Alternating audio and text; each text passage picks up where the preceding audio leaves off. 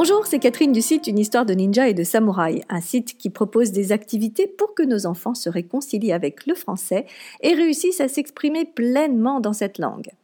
Alors s'exprimer aussi bien à l'oral qu'à l'écrit. Oui, le sujet de l'épisode d'aujourd'hui me tient particulièrement à cœur puisqu'il s'agit de ma passion, de ce qui me fait vibrer, de ce qui me permet de me réveiller les matins avec la pêche. Nous allons parler aujourd'hui de l'écriture et de comment inciter nos enfants à écrire plus. L'idée de cet épisode m'est venue suite à un post que j'ai mis sur le groupe Facebook euh, Le français à la maison. Euh, si vous ne connaissez pas, je vous invite vraiment à nous rejoindre. C'est un groupe fermé.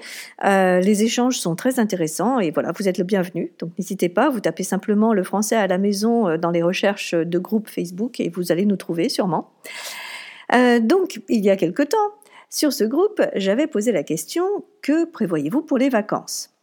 En termes d'apprentissage de français, bien sûr. Beaucoup de parents expatriés ont répondu qu'ils profitaient de l'été pour revenir en France. Alors bien sûr, il y a les retrouvailles avec la famille, avec les copains-copines. Une belle manière en effet de travailler son français. Euh, d'autres euh, ont parlé de lecture, avec le grand plaisir euh, de trouver un grand choix de livres en revenant en France.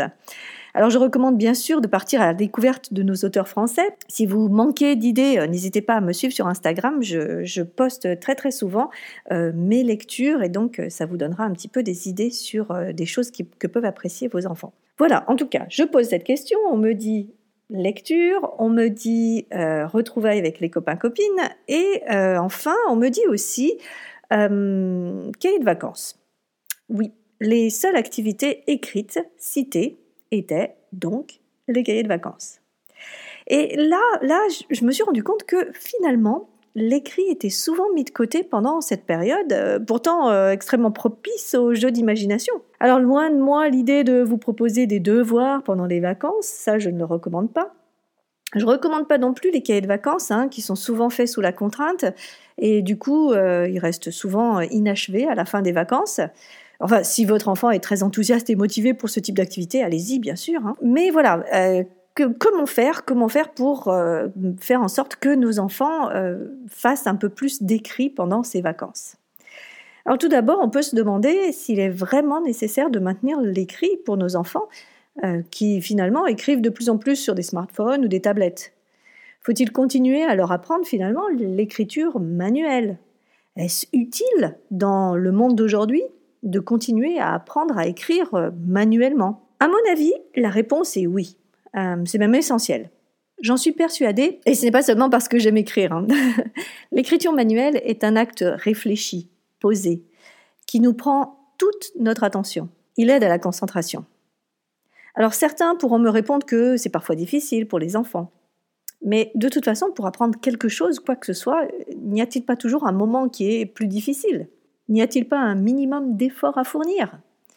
Euh, même apprendre à taper sur un clavier, finalement, ça demande un effort, non? On pourra aussi me dire que euh, ben, c'est vouer des enfants à l'échec en le cantonnant dans des gestes qui seront bientôt obsolètes. Alors l'idée euh, n'est pas ici de choisir entre l'écriture manuelle et l'écriture digitale, si je puis dire, mais bien d'enseigner les deux, de ne pas privilégier l'une par rapport à l'autre, euh, mis à part peut-être dans des cas particuliers, comme pour la dyslexie, où vraiment l'outil numérique euh, aide vraiment euh, à une meilleure appréhension, à un meilleur apprentissage. Mais c'est bien l'idée, c'est de vraiment d'apprendre les deux, d'apprendre à la fois le côté manuel et à la fois le côté clavier. Alors pourquoi suis-je aussi convaincue que l'écriture manuelle est essentielle? Qu'est-ce qui nous retient finalement de ne pas la mettre aux oubliettes? Eh bien la raison, je la tiens de Barbara Oakley, qui est professeure, une professeure renommée à l'université d'Auckland. Euh, j'ai suivi sa formation qui s'appelle Learning How to Learn, apprendre comment apprendre, dans lequel elle partage de nombreuses réflexions basées sur des études très fiables. Dans cette formation, elle indique que la meilleure façon d'apprendre quelque chose est ce qu'elle appelle le recall, se rappeler. C'est l'acte volontaire de se remémorer ce que l'on a vu lors d'un cours ou lors d'une leçon. Elle raconte en effet qu'elle voit souvent des personnes surligner des passages de leur cours pour mieux s'en rappeler. Alors on peut penser que, comme c'est plus visuel, qu'il y a plus de couleurs, notre cerveau va alors mieux s'en souvenir. Mais ce n'est pas le cas. Ça aide, mais ce n'est pas la meilleure manière. Tout comme relire euh, X fois une même leçon. On s'en souviendra en partie, puisque la répétition fait partie euh, d'un processus d'apprentissage, mais sur le long terme, ça risque d'être oublié.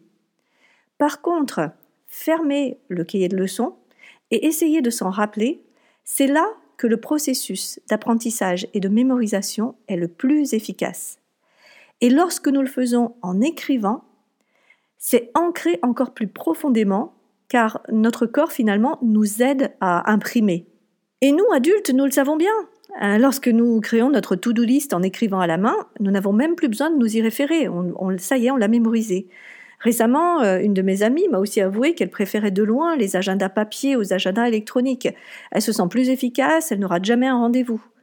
L'écriture manuscrite est étroitement liée à la capacité de mémorisation. Cela explique aussi pourquoi les mind maps, vous savez, ces, ces cartes mentales, marchent aussi bien. D'autre part, dans ce monde où tout va très vite, où nous sommes à quelques clics d'un copier-coller, il me paraît essentiel d'apprendre à nos enfants à ralentir, à se poser, à peser chaque mot. Un de mes ninjas est tellement avide de m'écrire des histoires qu'il écrit tout en phonétique. Bon, en lisant à voix haute, tu me comprends, non? Le fait est que certains passages me sont mais complètement incompréhensibles. Alors, nous revenons sur la phrase plusieurs fois, euh, on l'attaque de manière différente à chaque fois, selon différents angles. Vingt fois sur le métier, remettez votre ouvrage, n'est-ce pas? Et puis à un moment, on a une phrase qui se tient mieux, qui est plus claire, qui est mieux écrite. Et là, j'ai un Ah ben oui, c'est plus joli comme ça. Et ça me montre vraiment la satisfaction qu'éprouve mon élève à ce moment-là. Oui, écrire, raturer, réécrire aide vraiment à appréhender le français et à le comprendre. Alors un petit aparté, vous voulez savoir l'ironie de cet épisode? Alors que je prêche pour l'écriture manuelle, eh bien sachez que euh, ce podcast a été écrit sur un smartphone. Oui, je vous livre un secret de un peu les coulisses de ce podcast.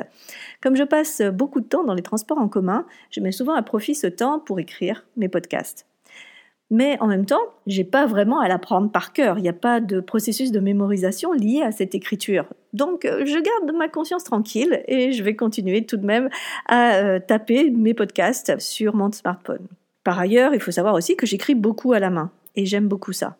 Ce qui m'amène à mon deuxième point, comment inciter nos enfants à écrire? La première question à se poser est notre relation avec l'écrit. Car oui, nos convictions ont tendance à transparaître auprès de nos enfants. Si vous détestez écrire, il va être difficile de les pousser à prendre la plume. Soyez honnête avec eux. Vraiment, c'est extrêmement important. Soyez vrai. Lorsque nos enfants découvrent l'écriture, non, je ne traiterai pas ici euh, du cursif ou du script, hein, mais par contre, je pourrais vous mettre un lien vers un de mes articles qui traite de ce sujet. Mais donc, lorsque des enfants commencent à écrire, l'une des clés pour qu'ils apprennent vite et bien, c'est de faire avec lui. Si vous n'aimez pas écrire, pas de souci, trouvez quelqu'un d'autre, peut-être votre conjoint, le grand frère, la grande sœur, la voisine, un professeur. L'idée n'est pas de faire à sa place, mais plutôt de lui montrer le geste, le plaisir, le champ des possibilités. Les enfants sont toujours très inspirés par ce qui les entoure. Donc montrons des exemples qui fassent envie. Pour les plus grands, ceux de la fin de la primaire, il est important qu'ils apprennent non plus à faire de jolies lettres, mais surtout à accélérer le rythme. Oui, au collège, il va falloir commencer à écrire plus vite, et puis on va même apprendre euh, à prendre des notes. Alors je sais que certaines familles aiment bien le rituel de la dictée. Mais sachez qu'il n'y a pas que ça pour que nos enfants développent leur vocabulaire et leur expression écrite. Tenir un journal intime, créer un livre de recettes familiales, avoir une correspondance épistolaire avec un autre enfant, oui, euh, je sais, ça peut sembler vieux jeu, mais euh, les enfants sont comme nous, ils adorent recevoir quelque chose dans leur boîte aux lettres, surtout s'il y a leur nom dessus. On peut aussi euh, créer un carnet de voyage et pourquoi pas lancer le journal de la famille, la Gazette des Dupont. Donc voilà, je propose aussi bien sûr tous les vendredis des jeux d'écriture à faire en famille, les fameux jeux à la noix. N'hésitez pas donc à aller jeter un œil sur ma page Facebook pour voir ce que je propose. Pour les plus motivés, vous pouvez aussi proposer à votre enfant d'écrire un livre. C'est un vrai challenge, mais avec moi, vous êtes assuré qu'il le termine et qu'il aura la joie alors de tenir dans ses mains le fruit de son dur labeur. Et pour nos adolescents, que va-t-on faire pour nos adolescents? Eh bien, invitons-les à écrire leur état d'âme, leur colère, leur rébellion, leurs réflexions, mais aussi leurs espoirs.